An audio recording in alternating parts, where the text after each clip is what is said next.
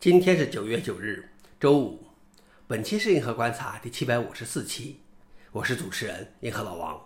今天的观察如下：第一条，美国弗吉尼亚州的数据中心容量超过欧洲和中国。第二条，谷歌鼓励开源社区对代码进行模糊测试。第三条，中科大发四万多封钓鱼邮件，约百分之十的人中招。下面是第一条，美国弗吉尼亚州的数据中心容量超过欧洲和中国。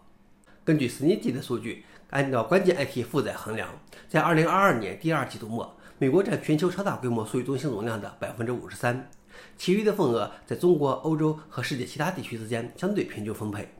而美国弗吉尼亚州拥有美国三分之一以上的超大规模数据中心容量，这比中国或整个欧洲的全部容量都要多。如果以数据中心容量衡量，领先的公司是亚马逊、谷歌、微软、Facebook、阿里巴巴和腾讯。消息来源：Register。老王点评：毕竟大半个互联网在美国啊。第二条是，谷歌鼓励开源社区对代码进行模糊测试。谷歌在2016年推出了社区模糊测试服务 OSFuzz，以应对心脏流血漏洞。目前已经检查了大约700个关键开源项目的漏洞。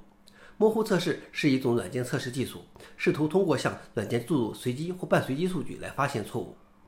谷歌的开源安全团队表示，OSFuzz 已经帮助修复了开源项目中的八千多个安全漏洞和两万六千多个其他错误。他们鼓励开源社区参与该项目，如果在该项目中发现至少两个以前未发现的漏洞，将获得一万多美元的奖励。消息来源：Register。老王点评：比较起来，还是谷歌对开源的支持最真诚。最后一条是，中科大发四万多封钓鱼邮件，约百分之十的人中招。近日，有中国科学技术大学的学生在社交平台发文称，收到中秋免费月饼领取的邮件，但填写资料后却没有领到月饼。校方表示，这其实是一次官方的钓鱼邮件演练。此次演练共向全校师生发送模拟钓鱼邮件4.5万多封，并在邮件中故意留了明显的错误。但截至9月8日上午，共有3500多人在伪造的身份认证页界面提交了信息。中科大公布的数据显示，2022年1月至8月。该校邮件服务器有九百二十一个账号被窃取密码发送垃圾邮件，平均每天近四个账号。消息来源：快科技。老王点评：这种演练好，别学上了半天，最后连简单的社会工程都不能识破。想了解视频的详情，请访问随附链接。